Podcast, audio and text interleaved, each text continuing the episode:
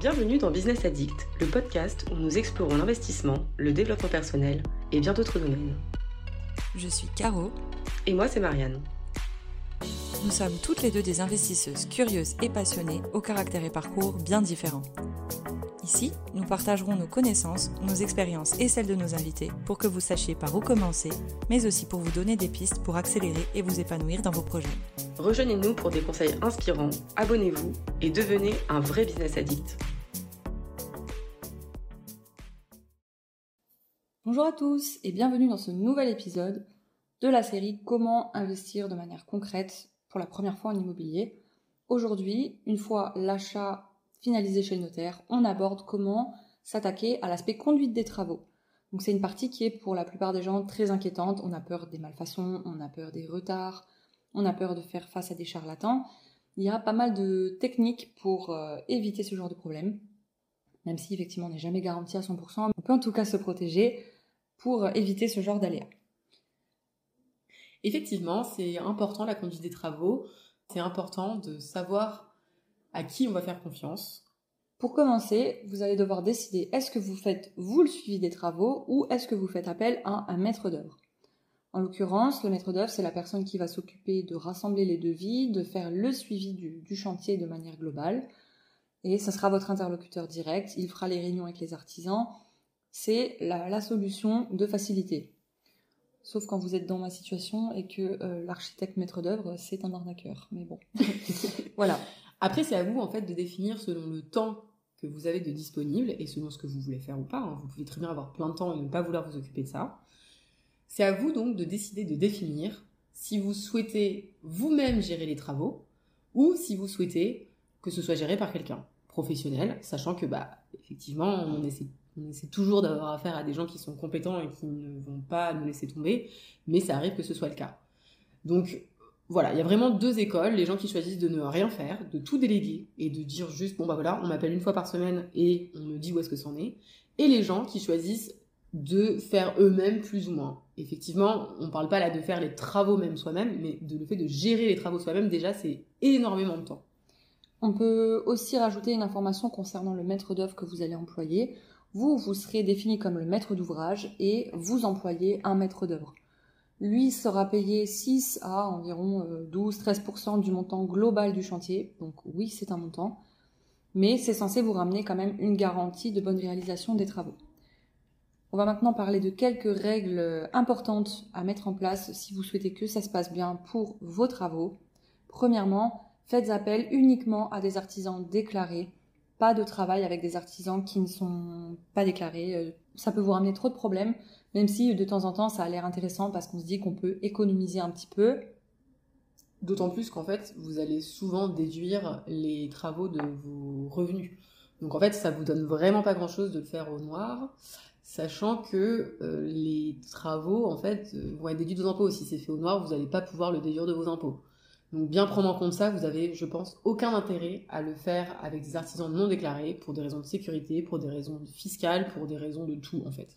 Euh, ce qu'il faut aussi savoir, c'est que ben il y aura des contrôles. Enfin, vous risquez d'avoir des contrôles. C'est pas, c'est pas euh, automatique. C'est pas automatique, voilà. Mais euh, il est quand même probable que si vous avez un chantier, quelqu'un se présente pour demander à ce que vos artisans présentent des documents, etc.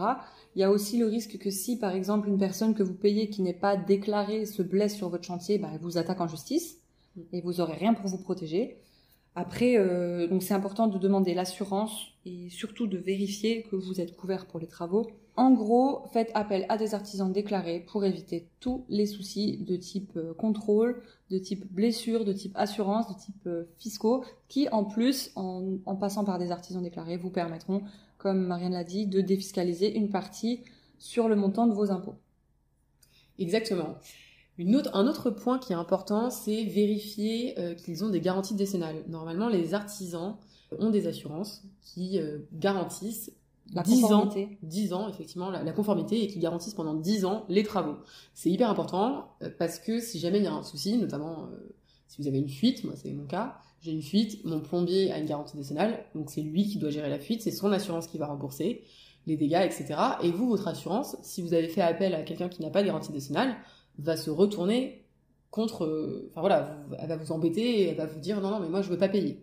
Donc c'est quand même quelque chose d'assez important et euh, qui peut-être sur le coup va vous faire payer un tout petit peu plus cher, mais en fait parfois faut mieux payer un tout petit peu plus cher et être sûr de ce qu'on a que de payer moins cher et de se retrouver avec beaucoup plus d'embêtements et au final de payer beaucoup plus cher à la fin.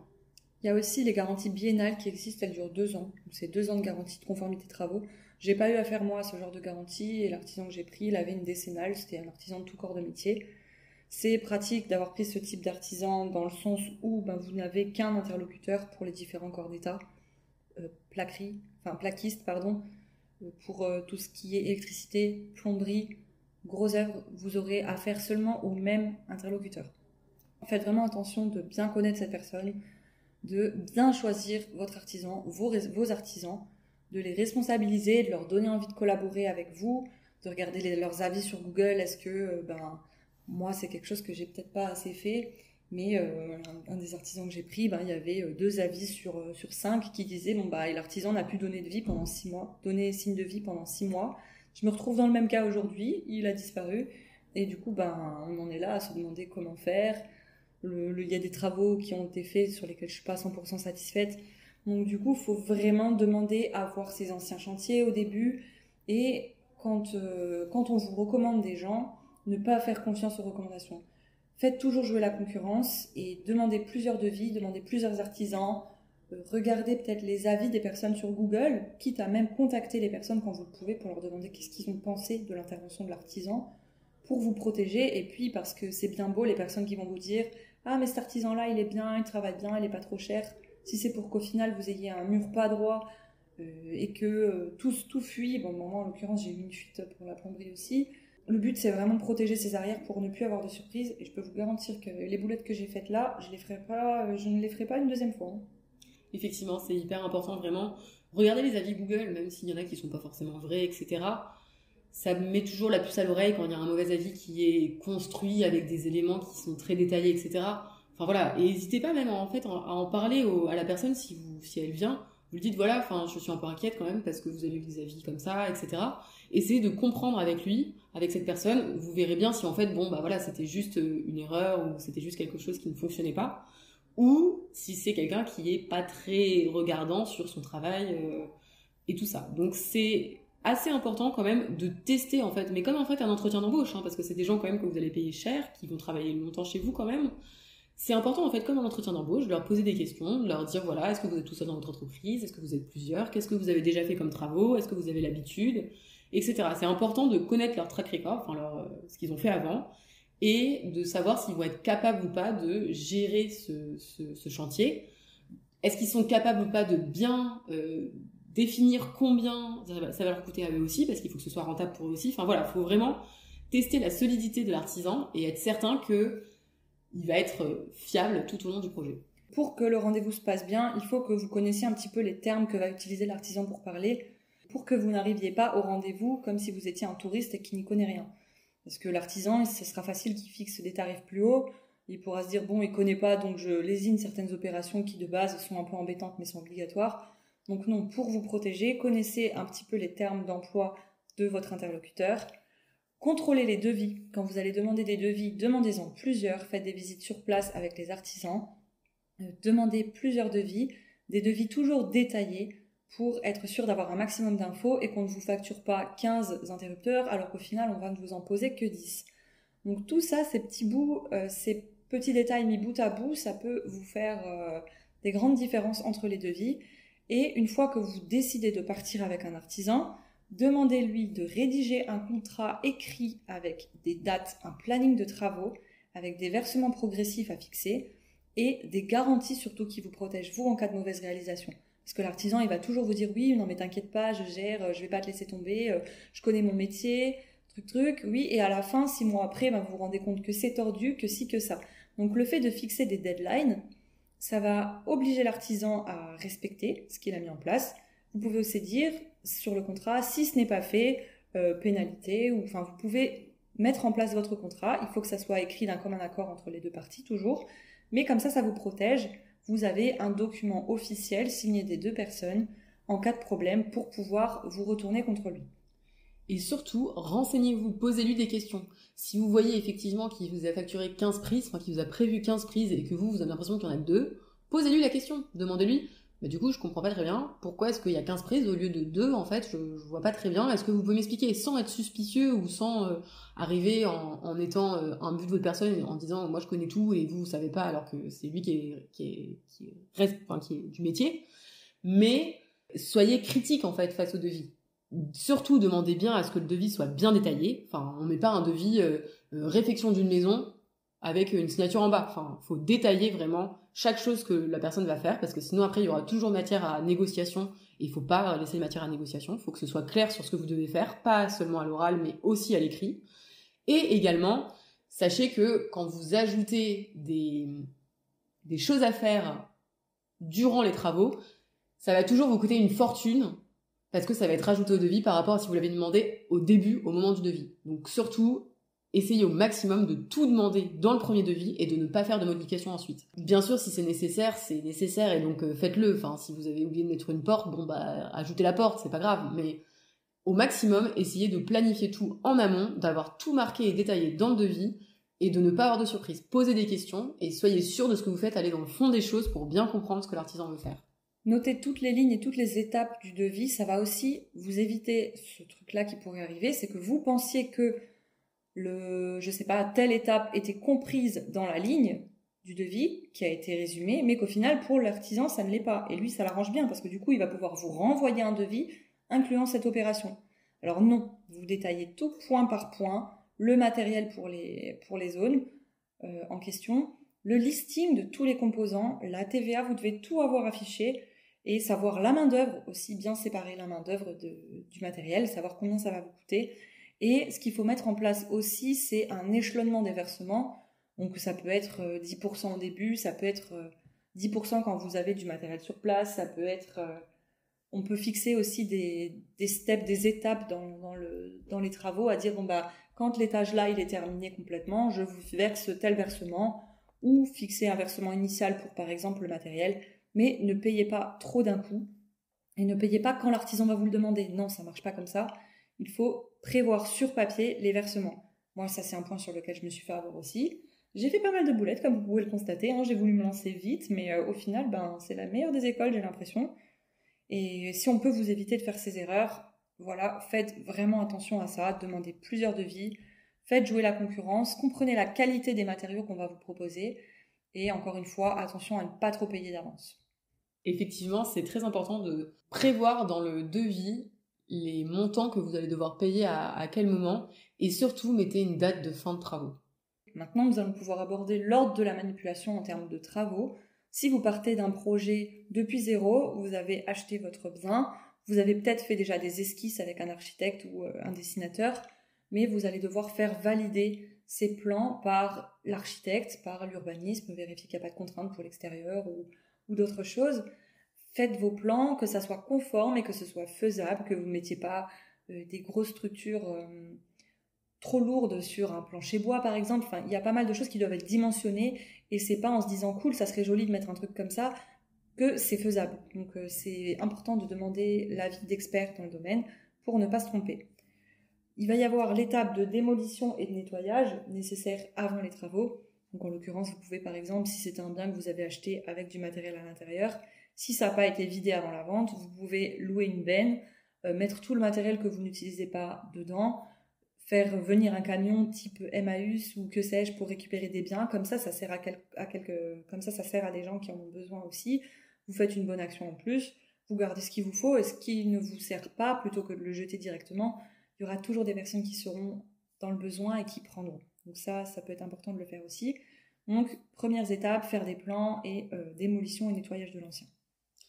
Exactement. Et donc faire des plans, soit tout seul si vous êtes euh, tout seul, et donc vous avez choisi de ne pas prendre d'architecte, soit avec l'architecte bien sûr. C'est toujours intéressant quand vous faites des plans de d'avoir, je dirais pas forcément vécu, mais en fait moi en général ce que je fais quand même c'est que je reste dans la pièce au moins une journée et je me dis bon alors là effectivement est-ce que je mettrai pas la cuisine ici, est-ce que je mettrai pas le salon? Et en fait, selon la luminosité, tout ça, on se dit, ah mais non, finalement, je vais peut-être plutôt mettre la chambre ici, parce que la luminosité, elle est là le matin, ou Enfin voilà, c'est important quand même de vous être posé un peu calmement sur place et pas seulement faire euh, parce que ça vous arrange de mettre la chambre dans l'entrée, etc. C'est important de s'être posé sur place et de se dire, ok, à quel endroit ça va être sympa de mettre ça? Parce que il y a de la luminosité, parce que c'est plus pratique. Euh, voilà, c'est assez important quand même euh, de, prendre en compte tout ça. Un architecte, lui, saura vous le dire parce qu'il a l'habitude. Mais si vous décidez de faire vos plans seul, c'est assez important, je trouve, de se mettre à la place du futur locataire. Vous pouvez aussi, comme dit Marianne, quand vous allez passer un peu de temps dans l'appart ou dans la maison, regarder où passe la route par rapport à la maison. À quel endroit serait-il plus intelligent de poser la chambre pour qu'il n'y ait pas trop de bruyance? Mais des fois, vous serez bloqué parce que certaines contraintes de la structure du bâtiment ne permettront pas de faire passer la plomberie de tel côté ou de l'autre. Donc il faut vraiment avoir ce regard critique pour la faisabilité de la chose en soi. Ensuite, une fois que cet aspect démolition et nettoyage est réalisé, il va y avoir des visites des électriciens et plombiers, ceux que vous aurez fait venir avec vous si possible pendant la visite et qui auront déjà un petit peu euh, une connaissance de votre bien. Ce sont deux gros postes de dépenses qui sont difficiles à faire soi-même, notamment en termes de conformité, parce qu'il y a des normes strictes auxquelles il faut vraiment se coller pour ne pas avoir d'embêtement ensuite et être sûr que, comme ce sont des points à risque qui peuvent engendrer des dégâts pour les assurances, etc., si vous faites des choses vous-même et qu'un jour, admettons, vous avez fait l'élec et qu'il y a un incendie, bon déjà si vous avez fait l'élec tout seul, je pense que c'est pas aussi simple que ça d'avoir un consuel. Euh, je pense que c'est le mieux, c'est quand même de faire appel à des professionnels, de pas faire soi-même pour bricoler parce qu'on pense que après si c'est chez vous, euh, vous êtes responsable de vos actions, mais si vous faites de la location et qu'il y a des personnes qui vont dépendre de votre de vos travaux et de ce que vous avez fait dans le bien, c'est toujours mieux de passer par des professionnels. Alors attention également pour l'assurance habitation, si jamais il y a un feu dans votre maison et que vous n'avez pas, enfin vous avez fait vous-même les travaux qui sont pas aux normes, attention, il y a un feu dans votre maison, l'assurance ne vous remboursera pas. Donc euh, c'est quand même des choses qui ont beaucoup d'importance. Faut quand même se poser la question, faire de la peinture seule, bon, ça risque quand même pas grand-chose. Euh, je pense pas que la peinture prenne feu, ou en tout cas si elle prend feu, c'est pas à cause de la peinture. Donc voilà, il y a des choses qu'on peut faire seul parce que c'est pas trop grave entre guillemets. Il y a des choses comme l'électricité, en général quand même, mieux vaut faire appel à un professionnel. Sauf si effectivement on parle d'un tout petit travaux, euh, de tirer une prise ou quelque chose comme ça. Mais voilà, enfin moi je conseille quand même euh, de manière générale de, faire appel à des professionnels et de leur poser des questions, de leur demander ce qu'eux en pensent. Je suis d'accord avec toi, euh, Marianne. Notamment, tu parles des assurances. Donc, il y a deux types d'assurances à mettre en place qui sont très très importants. Dès que vous allez acheter le bien, vous allez devoir assurer les murs. Ça, on n'en a pas parlé avant, mais pour les travaux, il faudra le faire. Et de toute façon, à partir du moment où vous êtes propriétaire, il va falloir mettre en place l'assurance. L'assurance des quatre murs, elle protège juste la maison. L'assurance propriétaire non occupant, c'est que vous êtes propriétaire, que le bien euh, est habité mais que vous n'y résidez pas. L'assurance propriétaire bailleur, donc ça c'est une assurance qui va vous protéger en cas de litige par rapport par exemple à vos locataires. Et euh, certaines assurances font à la fois PNO, donc propriétaire non occupeur, et propriétaire bailleur. Donc euh, c'est un package plus global qui couvre tout. les, en cas de sinistre, vous aurez des garanties pour le matériel, des garanties pour euh, les, catastrophes naturelles, des garanties pour euh, différents sinistres, incendies, vols, vous serez couvert. Donc c'est très très très important de mettre ces assurances en place. C'est vrai qu'on n'en a pas parlé avant, mais euh, vraiment mettez des assurances, connaissez les, politiques de vos assurances et sachez ce pourquoi vous êtes couvert en cas de, cas de pépin comme ça. Au moins vous savez que vous êtes protégé et ça vous enlève un petit peu un stress dans la vie de tous les jours. Ensuite, une fois que l'électricien et le plombier sont passés, ces deux gros postes de dépenses, comme on en parlait, on peut faire intervenir le plaquiste, parce que une fois que l'électricien est passé, qu'il aura peut-être fait ses saignées, c'est plus sympa de faire des saignées à l'arrière et de poser le BA13 après, que de tout faire en visible avec des goulottes. Euh, ça vous coûtera pas plus cher si vous avez un petit peu de temps, tandis que les goulottes et tout faire en apparent, bah, ce sera moins joli, c'est des goulottes à acheter en plus, tandis que faire des trous dans du mur, bah, au final, c'est pas de matériel en plus. Sachant que quand même, faire des saignées en général, c'est plus cher que mettre des goulottes, mais c'est quand même beaucoup plus joli et ça fait pas bricolage, quoi. Ouais, ça fait plus propre, ça fait plus professionnel. Et même pour vous, vous n'avez pas forcément envie d'avoir une goulotte qui garde de la poussière dans le couloir, c'est pas joli, c'est pas esthétique. Enfin, faites les choses comme vous voulez euh, pouvoir bien les apprécier par la suite, quoi. Une fois que le plaquiste euh, est venu et a fait son travail, que l'enduiseur a posé l'enduit, euh, que tout est ok en termes d'élec, tous les trous sont rebouchés, vous pouvez ensuite poser vos sols. Donc on n'en parle pas, mais la plomberie, elle a été faite aussi. Donc plomberie lex, c'est OK. Le BA13 est posé, les enduits sont faits. Vous pouvez ensuite faire vos sols.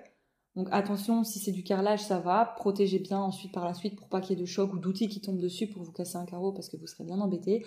Si c'est du parquet, vraiment attention, mettez du, plastique, euh, du plastique un petit peu mousse pour protéger parce que les gens quand ils vont marcher avec des chaussures, si les travaux sont pas finis, enfin faut pas risquer de rayer euh, les sols ou d'abîmer euh, d'abîmer les sols.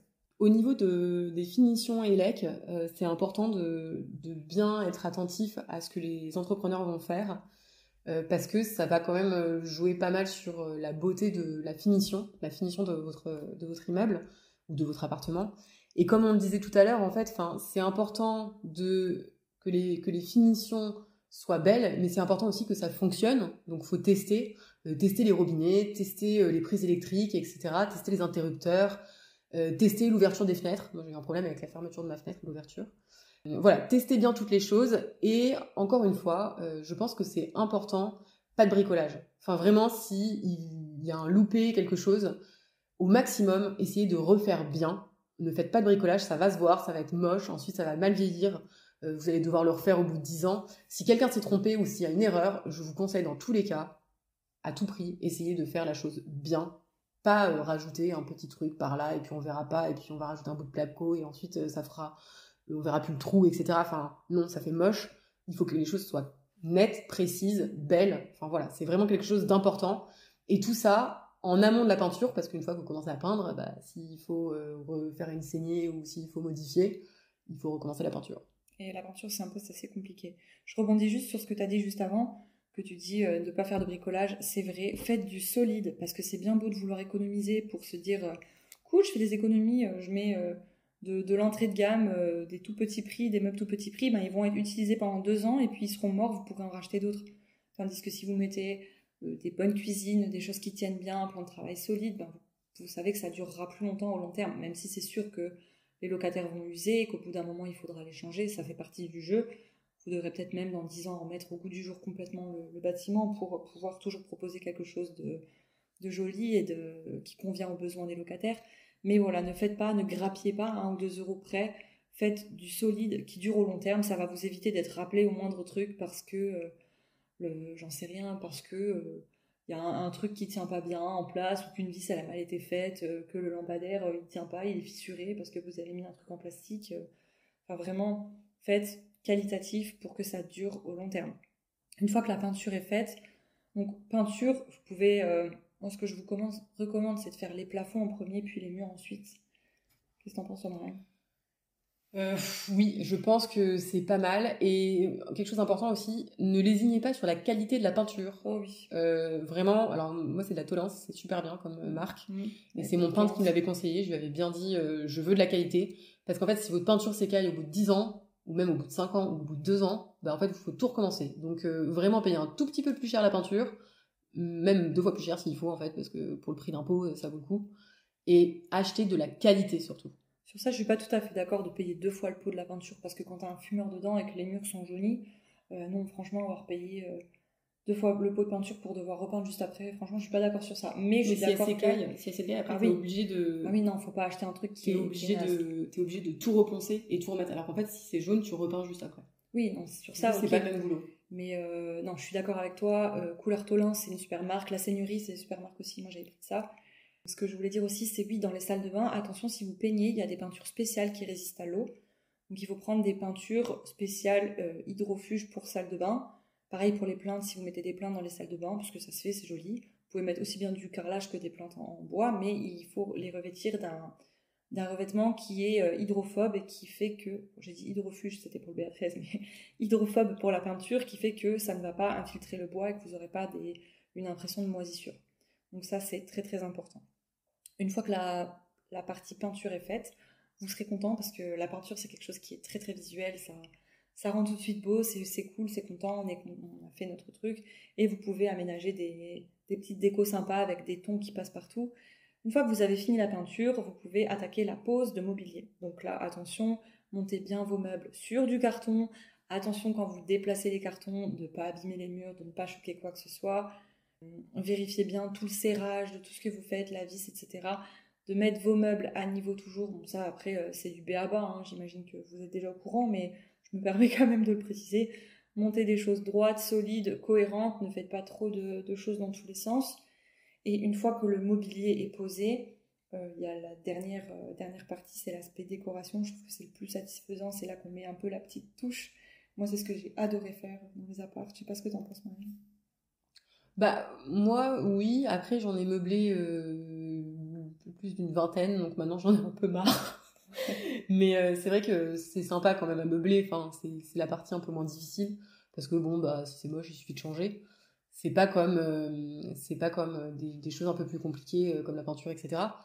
après, il y a pas mal de finitions et ça, faut pas négliger le temps que ça prend, notamment l'installation des luminaires. Ça, ça prend énormément de temps et il faut vraiment le prendre en compte l'ameublement prend du temps en lui-même, mais en fait, de monter les meubles, de mettre au bon endroit, d'accrocher les cadres, tout ça, ça prend aussi beaucoup de temps. Et ça, faut pas négliger, notamment si vous avez fini les travaux, vous prévoyez de louer rapidement après, ne pas négliger le temps que ça peut prendre, le retard qui peut être pris par les livreurs de meubles, euh, qui finalement ne peuvent pas monter dans l'escalier ou arrivent pour monter deux étages, vous les avez prévenus et finalement vous disent euh, Ah, mais je suis tout seul pour monter le canapé.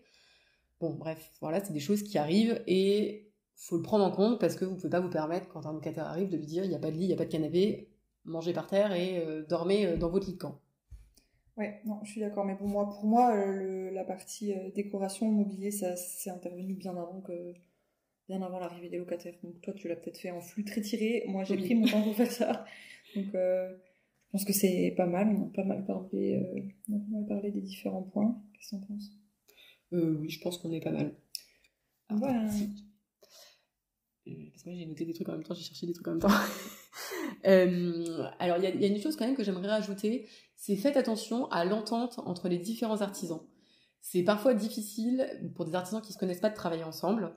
Et faites bien attention à ce que l'équipe s'entende bien, ou si elle s'entend pas bien, à ce que ça communique quand même, parce que parfois ça peut créer des frictions, ça peut être embêtant, euh, il peut y avoir des choses qui sont mal faites pour cette raison-là, parce que les personnes ne se sont pas parlé. Donc surtout, inciter les artisans à parler entre eux, notamment ceux qui vont intervenir au même moment. Euh, l'électricien, le plombier, le plaquiste, tout ça, c'est des gens qui vont intervenir au même moment à peu près et qui doivent collaborer ensemble. Donc si vous n'avez pas d'architecte, surtout faites bien attention à ce qu'ils communiquent s'ils s'entendent pas. Et s'ils s'entendent, c'est encore mieux. S'ils ont l'habitude de travailler ensemble, c'est même encore mieux. Un petit tip peut-être pour négocier les, travaux. Euh, moi, ce que j'avais fait, j'avais eu un plaquiste qui me prenait vraiment très cher et donc, je lui avais demandé combien de temps il prenait à faire euh, ce travaux-là. Et je lui avais dit, euh, j'avais recalculé en lui disant, bah, par contre, là, euh, j'ai l'impression que je vous paye 150 euros de l'heure, ça me semble quand même un peu excessif. Et donc, il faut savoir que la personne m'a donné un autre devis à la moitié du prix. Donc, voilà, faut quand même, parfois, ça vaut le coup quand même de plonger un peu plus en détail.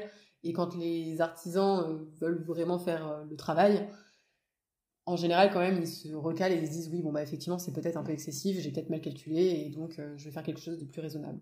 Bon, cet épisode, c'est quelque chose qui est énorme en termes de. C'est un épisode qui est court, mais qui, dans la vraie vie, peut représenter plusieurs mois. Donc, on a été vraiment très rapide pour essayer de vous présenter les grands concepts, quelques astuces pour faire les choses dans le bon ordre, quelques astuces pour ne pas se tromper sur les artisans. Donc, il existe pas mal de possibilités de trouver les artisans, que vous alliez sur le bon coin, le bouche à oreille, il y a des applications qui existent, euh, ça peut être euh, travaux.com qui a pas mal d'artisans également à proposer. Le mieux c'est quand même d'écouter avec le bouche à oreille des personnes qui ont eu affaire à des gens autour de vous et des proches qui sont satisfaits, c'est la meilleure garantie je trouve des expériences déjà vécues par des personnes que vous connaissez et non pas des avis Google qui peuvent avoir été tronqués. Donc euh, n'hésitez pas à faire confiance à vos proches qui ont eu en tout cas des bonnes expériences. je pense qu'on est pas mal sur l'épisode Marianne. Oui, je pense qu'on a fait le tour quand même des choses qui sont importantes. On vous remercie de nous avoir écoutés. N'hésitez pas à nous laisser vos commentaires si vous avez des questions. Et abonnez-vous si vous voulez euh, être prévenu de la suite des épisodes. À bientôt. Bye bye. Et voilà, c'est déjà fini pour aujourd'hui. Nous espérons que vous avez apprécié notre discussion et que vous avez appris de nouvelles choses intéressantes qui pourront vous servir. Si vous avez aimé cet épisode et que vous souhaitez nous soutenir dans le développement de notre podcast, n'hésitez pas à aller le noter 5 étoiles sur Apple Podcast. Pensez à laisser un commentaire et votre avis pour que nous puissions échanger. On se fait toujours un plaisir de vous répondre. A très vite dans un nouvel épisode qui vous rendra business addict. Ciao ciao